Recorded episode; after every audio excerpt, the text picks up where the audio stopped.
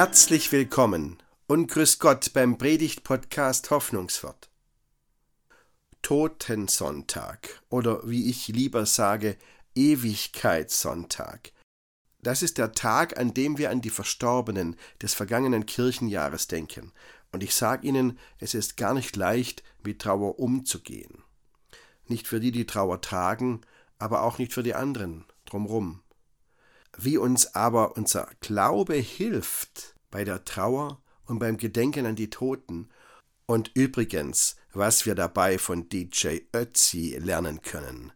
Darum geht's in dieser Predigt.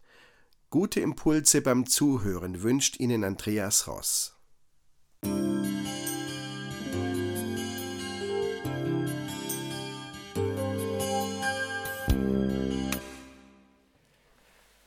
Warum tun wir uns das an, liebe Gemeinde? Warum tun wir uns das an?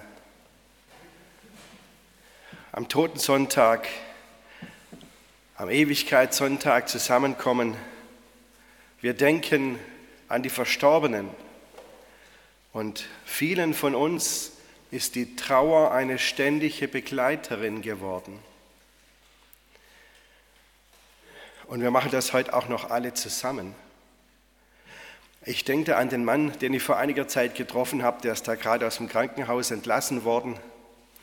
Und er hat gesagt, im Krankenhaus gibt es so viele Kranke um dich herum, da kannst du gar nicht gesund werden. Zum Glück bin ich wieder draußen. Und jetzt sind wir hier alle zusammen und unsere Trauer verbindet uns. Warum tun wir uns das an? Ich denke, es gibt viele Gründe, ich will Ihnen heute mal zwei davon nennen. Der erste Grund, warum wir das heute machen, ist, weil wir trauernde Menschen nicht ausschließen. Trauer tut weh. Trauer macht uns hilflos und da fragen wir uns, wie gehen wir damit um? Wie gehen wir mit einem Menschen um, der Trauer trägt? Was kann ich dem sagen? Es ist gar nicht so leicht. Und eines Tages lernt man, dass man besser nichts sagt und trotzdem offen ist für die Trauer des anderen. Wenn wir auf einer Beerdigung sind, dann haben wir dadurch eigentlich eine ziemlich gute Sache, denn wir haben einen Weg, den alle kennen, alle wissen, wie das geht, wie man sich da verhält, einen Weg, wie wir, gemeinsam Abschied nehmen können. Und dieses Ritual, das wir da haben, das trägt uns auch. Nun ist es ja so, dass manche Beerdigungen im engen Familienkreis stattfinden und die anderen Leute erfahren das erst hinterher, dass jemand beerdigt wurde. Und dann muss man praktisch jedes Mal, wenn, auf, wenn man auf der Straße jemand trifft, sich fragen, spreche ich das jetzt an oder spreche ich das jetzt nicht an?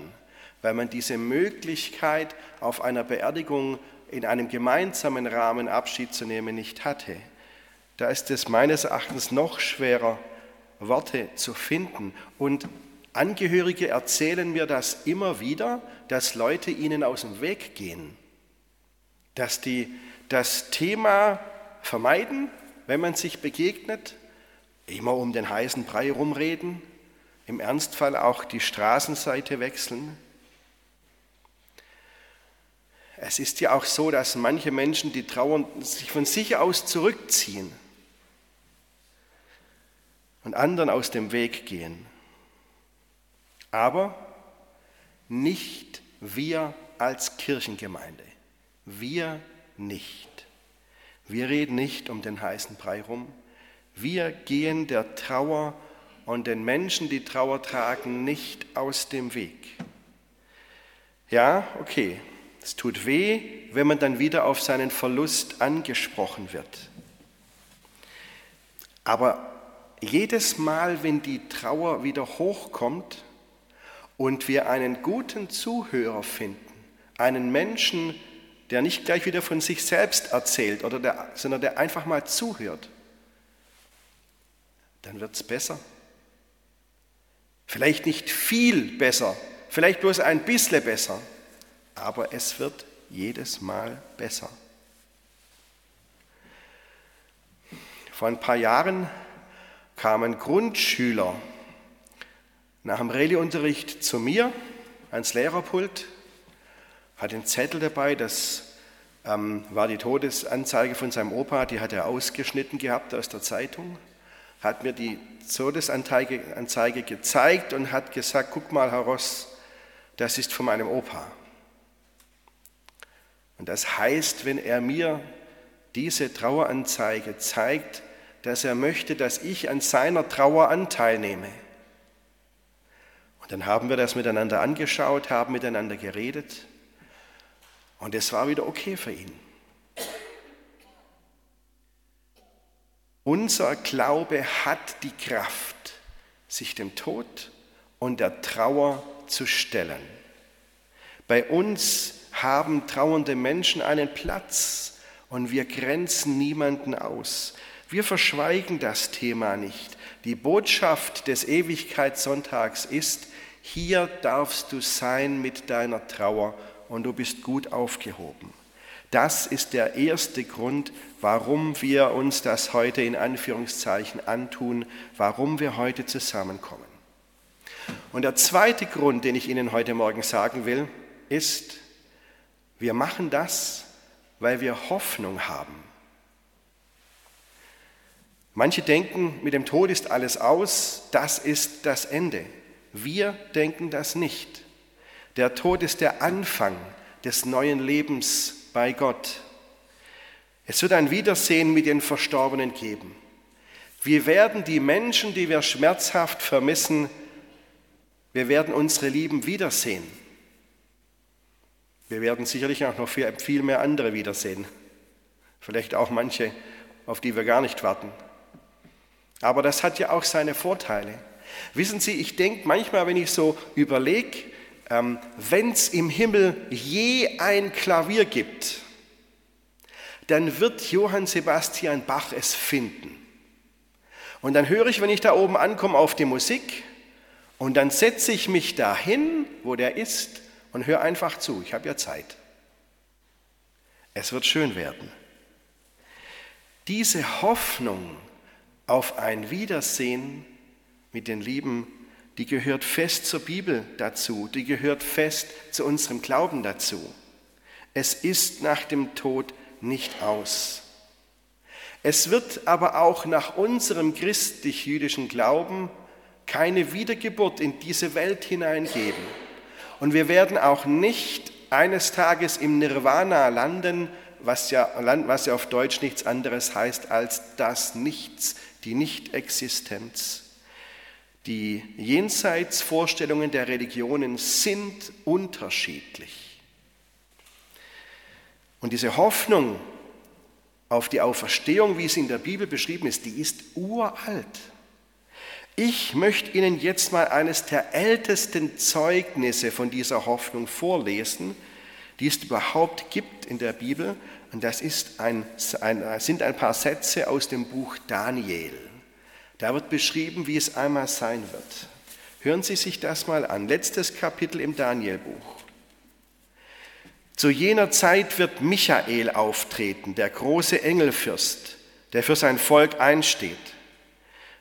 Denn es wird eine Zeit so großer Trübsal sein, wie sie nie gewesen ist, seitdem es Völker gibt, bis zu jener Zeit.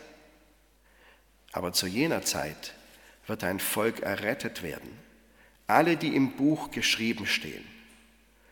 Und viele, die im Staub der Erde schlafen, werden aufwachen. Die einen zum ewigen Leben, die anderen zu ewiger Schmach und Schande. Und die Verständigen werden leuchten wie des Himmels Glanz. Und die viele zur Gerechtigkeit weisen, wie die Sterne, immer und ewiglich. So hat es Daniel aufgeschrieben das sind ganz viele Bilder, die wir ja auch alle kennen. Die Engel, oder hier besonders der Engel Michael, das ist der, der Engelpatron des Volkes Israel. Können die gerade besonders brauchen, finde ich.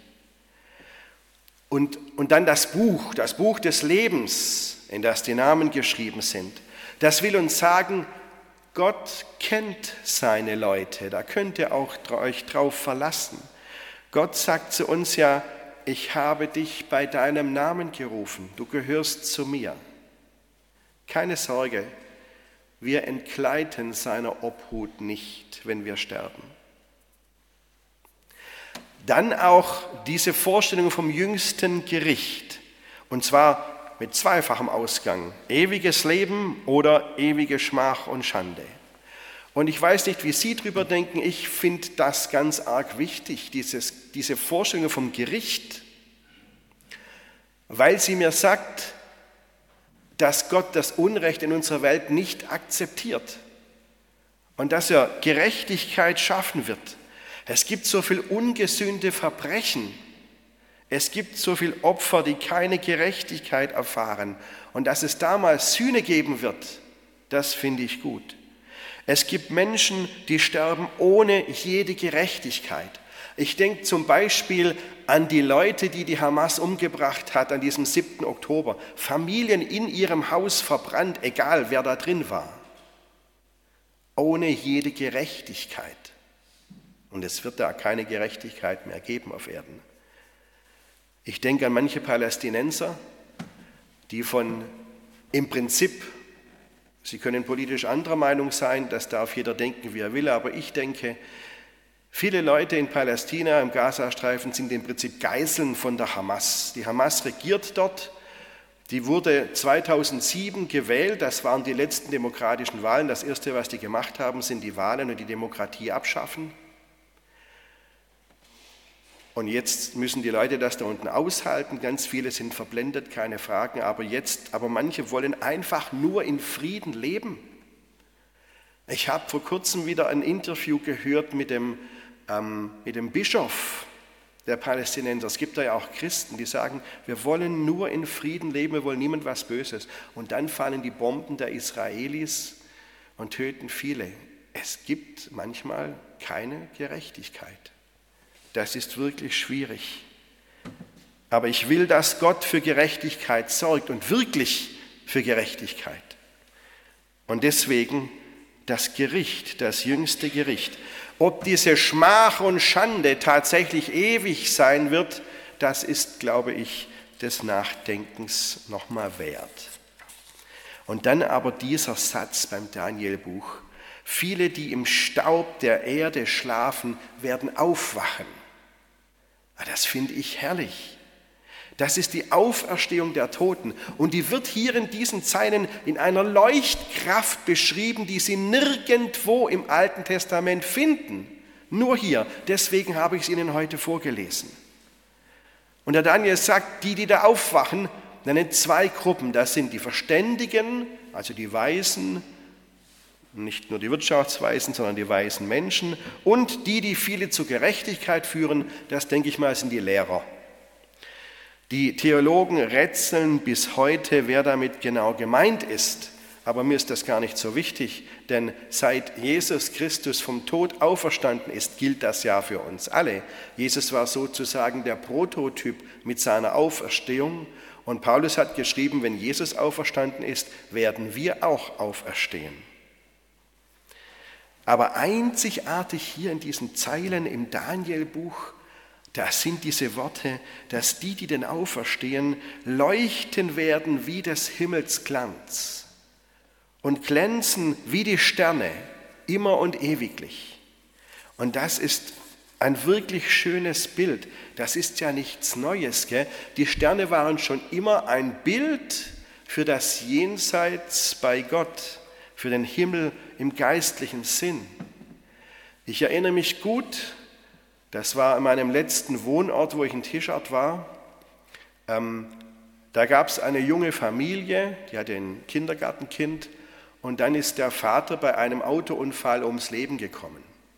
Und ich saß da mit der Mutter und dem Kleinen und da muss mir irgendwie erklären, was mit dem Papa ist. Und irgendwie trösten das Kind.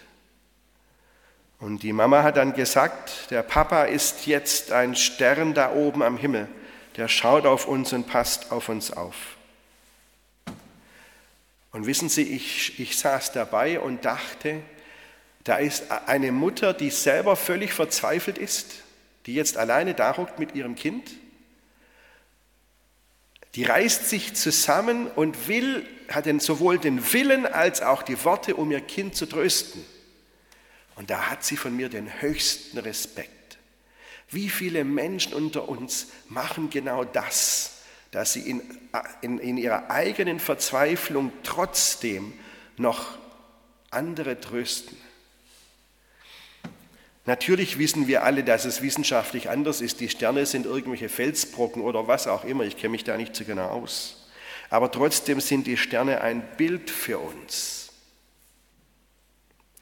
Ein Bild, das aber auch in die Irre führen kann. Ich glaube, es ist gut, an dieser Stelle aufzupassen. Deswegen hole ich mir jetzt mal professionelle Hilfe, und zwar diesmal von DJ Ötzi. Er kennt sich da aus. Wissen Sie das?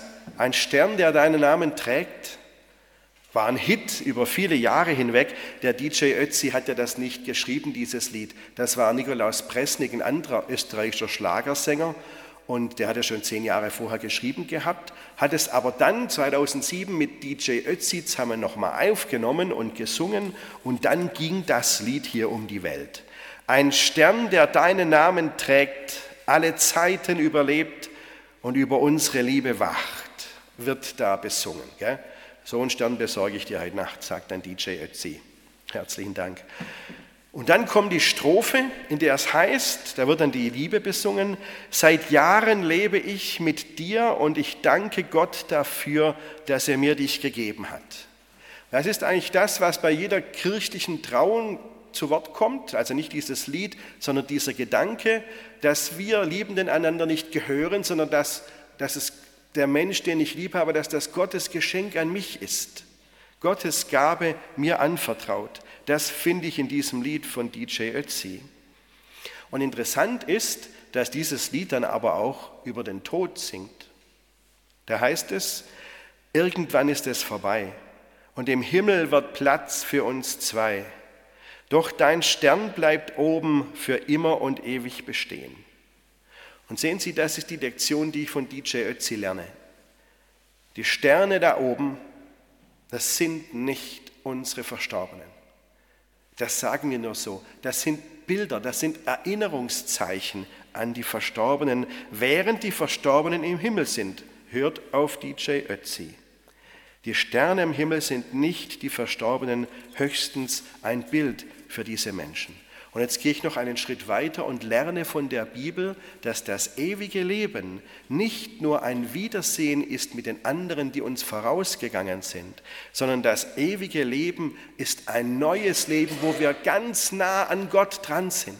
Da sind wir mit Gott zusammen. Das ist das Besondere. Die besondere christliche Vorstellung vom Leben nach dem Tod ist, dass wir nicht nur mit unseren Lieben verbunden sind, sondern ganz eng auch mit Gott. Das ist das Besondere. Und das fasziniert mich hier so am Buch Daniel, wie er, wie er sagt, wie, die, wie die, dieses Leuchten, dieses Glänzen wie die Sterne am Himmel, dieses Licht und der Glanz. Ich denke an die Schriftlesung von vorhin aus dem letzten Buch der Bibel, wo es heißt, es wird keinen Tod mehr geben, da ist keine Trauer mehr.